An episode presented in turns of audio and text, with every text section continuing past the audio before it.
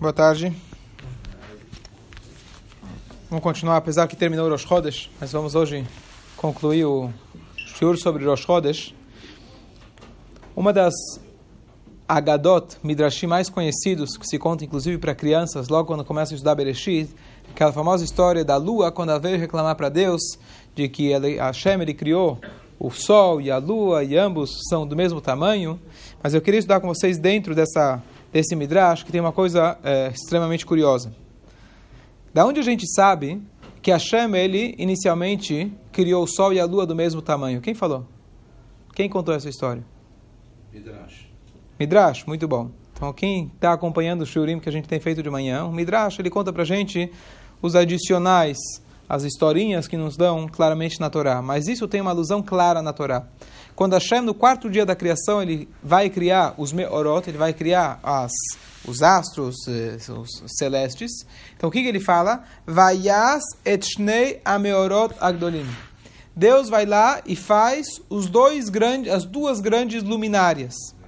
E depois a Torá fala, etamaor agadol, a grande luminária que vai dominar durante o dia, que é o sol, Lememshelet e a pequena, pequena luminária que vai dominar a noite, e as estrelas. Espera aí, você acabou de falar que Deus criou as duas grandes luminárias, quando você fala duas grandes luminárias, parecem que são duas iguais.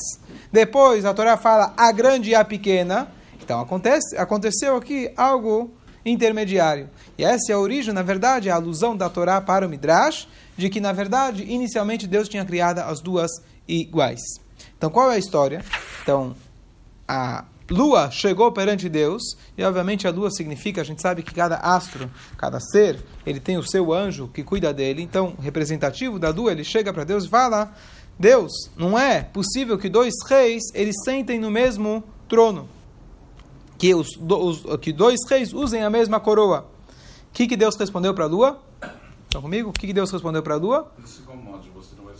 Não tem problema. Então você, lechi umeati vá e se diminua. E aqui tem um ponto importante, não é que ele, Deus foi lá e diminuiu ela. Deus falou para ela, vá e se diminua. Quer dizer, você tem que ter o sentido de humildade. E a Lua fala, peraí, Hashem, eu te dei uma ideia, eu te constatei um fato. Já que eu constatei, eu vou sair perdendo? Então Deus, ao invés de voltar atrás, ele fala o seguinte, então, o que, que Deus deu para ela como compensação? O que, que Deus compensou? Como Deus compensou a Lua? Definir, definir, você falou? O Rosh Chodesh. Ó, então é conhecido a parte que Deus deu as estrelas para acompanhar a luz da Lua. E hoje a gente sabe que as estrelas não é uma compensação pequena, quantas bilhões de estrelas ele tem, etc. Mas o que o Midrash traz aqui não traz, como está no Pasuk Veita, Kohavim e as estrelas, dando alusão a essa passagem de que Deus compensou ela com as estrelas. Aqui o Midrash traz uma coisa diferente. Aqui está, essa passagem na verdade é em Masechet Hulim na Gemara. Então ele fala o seguinte: Amar Lefanav, ela falou, Deus, já que eu falei algo, constatei algo correto, eu vou ter que me diminuir? Então Deus respondeu para ela: tá bom, então você vai poder dominar tanto de noite e também de dia. Tanto é que muitas vezes você consegue enxergar a lua de dia. A lua não se conteve, ela não se satisfez. O que, que ela falou? Shraga Betia Ramayahani, famosa passagem, uma luz, uma vela, a luz do sol, o que, que adianta? Eu estou aqui durante o dia iluminando. Alguém percebe a lua durante o dia? Às vezes você vê ela lá. Ela não traz benefício nenhum. Para mim, isso não, não compensa. Então Deus fala para ela, não tem problema. Você, o povo de Israel, vai fixar através de você as festividades, como vocês acabaram de falar.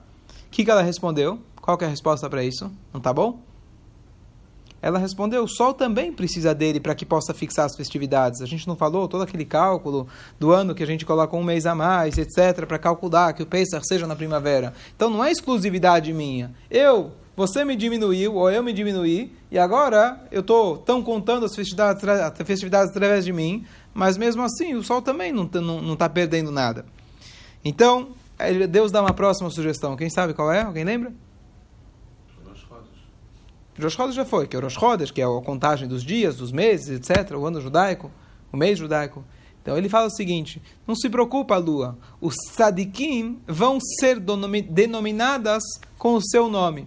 Maor Akatan, a pequena luz.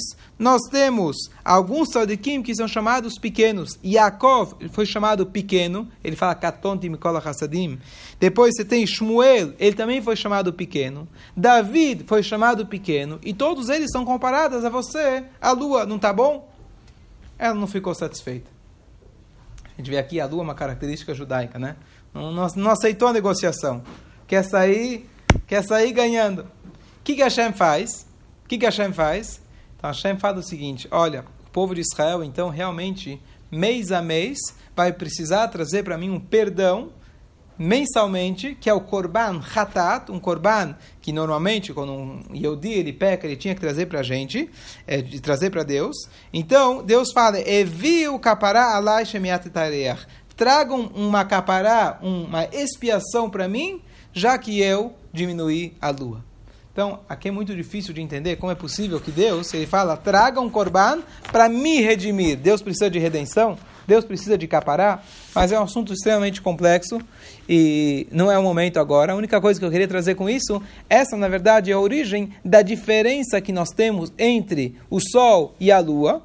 E por isso, justamente, você tem toda aquela adaptação dos meses, dos, dos dias, etc. Uma vez que ambos não têm luz própria, a luz não tem luz própria, ela recebe do Sol, e aí tem essa dinâmica que hoje nós conhecemos, que causa o Rosh Chodesh e assim por diante. Originalmente e futuramente, como a gente fala no Kiddush Levaná, Hashem vai fazer com que a Lua possa ter novamente luz própria, e ela vai ser tão grande quanto a luz do Sol. Essa é o Midrash muito famoso. Certo? Atrás, tudo bem? Tá bom. E as marés, fala alguma coisa?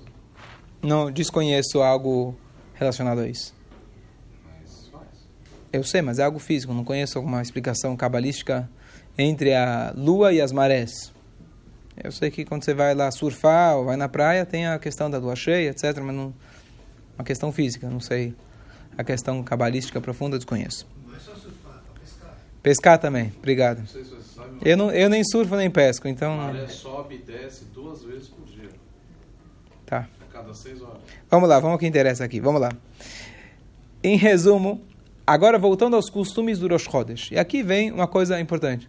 Uma coisa?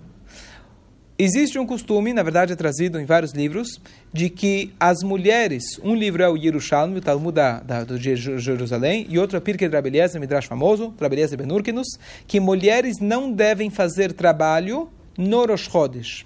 O que, que é trabalho? Então, trabalho é, seria aquilo que a gente parecido, aquilo que a gente faz, na verdade, aquilo que a gente considera trabalho no Rola Moed, que seria costurar, lavar roupa e assim por diante. Por que as mulheres não devem trabalhar nesse dia? Então, de maneira geral, nós temos Yamim Tovim, os dias sagrados, Rola Moed, que a gente não trabalha, os homens não trabalham. Só que as mulheres receberam um presente especial, que uma vez por mês, esse Yom Tov é das mulheres. O que, que é esse Yom Tov das mulheres? Por que, que elas receberam esse Yom Tov? Então tem duas explicações. Uma é do Yerushalmi, que ele fala o seguinte: quando Aaron Cohen ele tentou ganhar tempo com o povo na hora que eles quiseram fazer o pecado de ouro, do bez- bezerro de ouro, o que, que ele falou? Vão e peçam os adornos de vossas mulheres e tragam até mim. Ele pensou, falou: bom, as mulheres não vão querer dar os adornos delas até elas abrirem mão disso, vai demorar. Enquanto isso, Moshe Rabbeinu chega e resolve o problema. O que acontece? Eles foram até as mulheres, o que, que as mulheres responderam? Não, de jeito nenhum, não vamos participar do bezerro de ouro. E aí os homens sozinhos foram lá e eles deram, eles sozinhos pegaram seus adornos e fizeram o bezerro de ouro. Então, em mérito que elas se recusaram a participar do bezerro de ouro, elas ganharam uma, um Yom Tov mensal.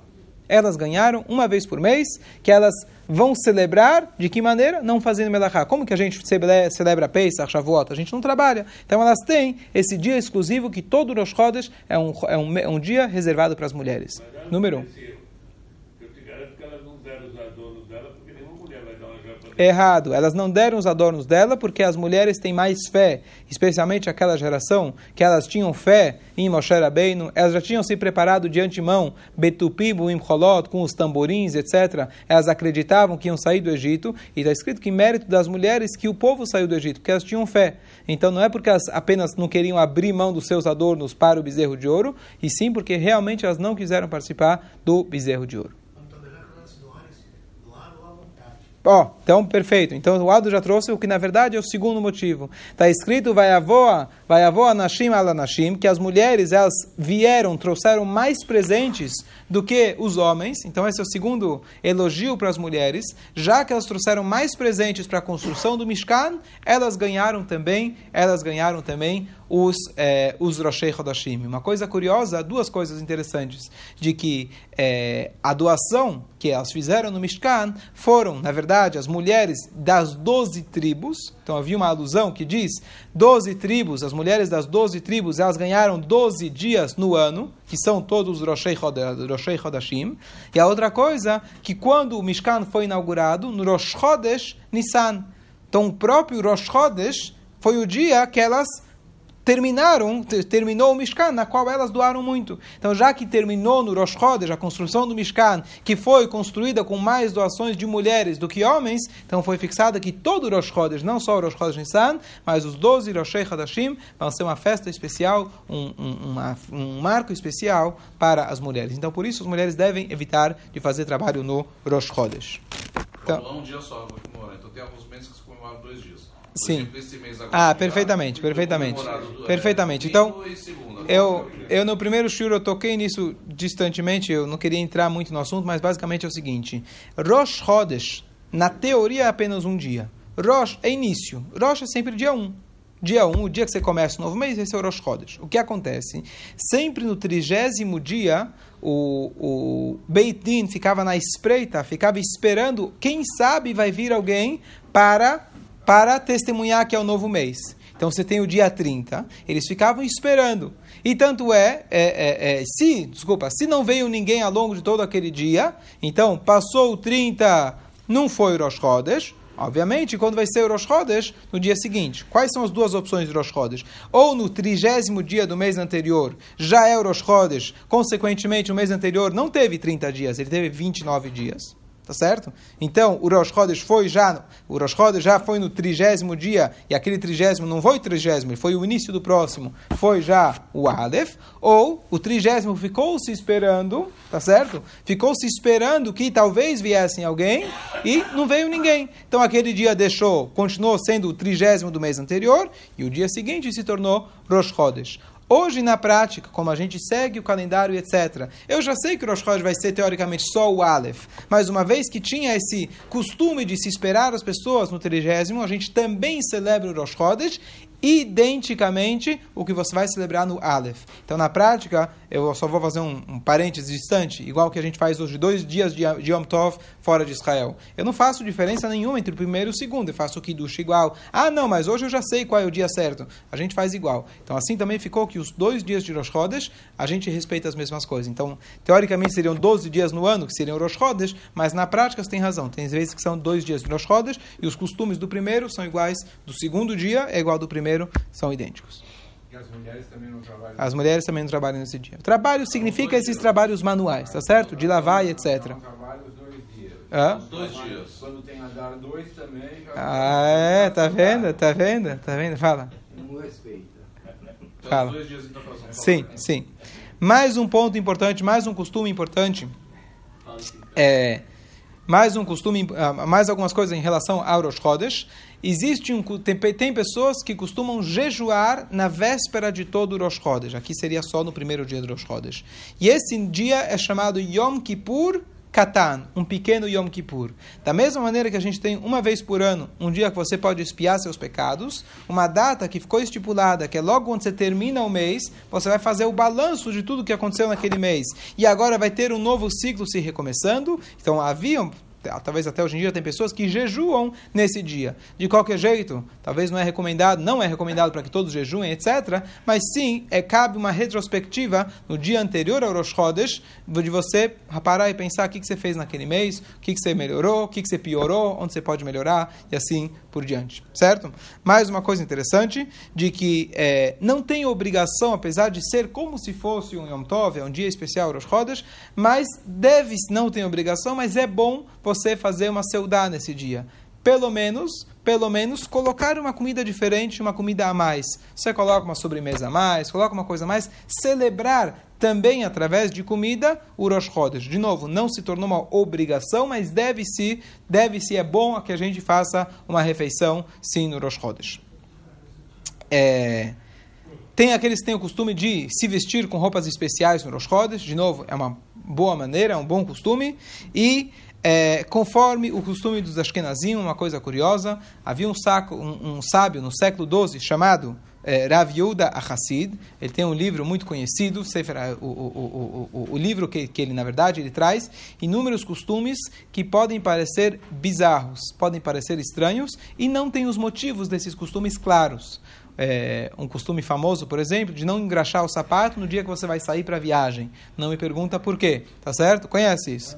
É? Você não faz isso. Perfeito. Então, esse Rabi da Hassid ele traz, os Hassid, ele era, na verdade, ele vivia na Alemanha, então ele sabe Ashkenazi, então ele traz que não se deve cortar as unhas e cabelos no Rosh Chodesh, mesmo que caia, então, na véspera do Shabat. Então, esse cuidado, sim, deve se tomar muito cuidado, os Ashkenazim têm que tomar esse cuidado de não cortar cabelo e unhas no Rosh Chodesh. Certo?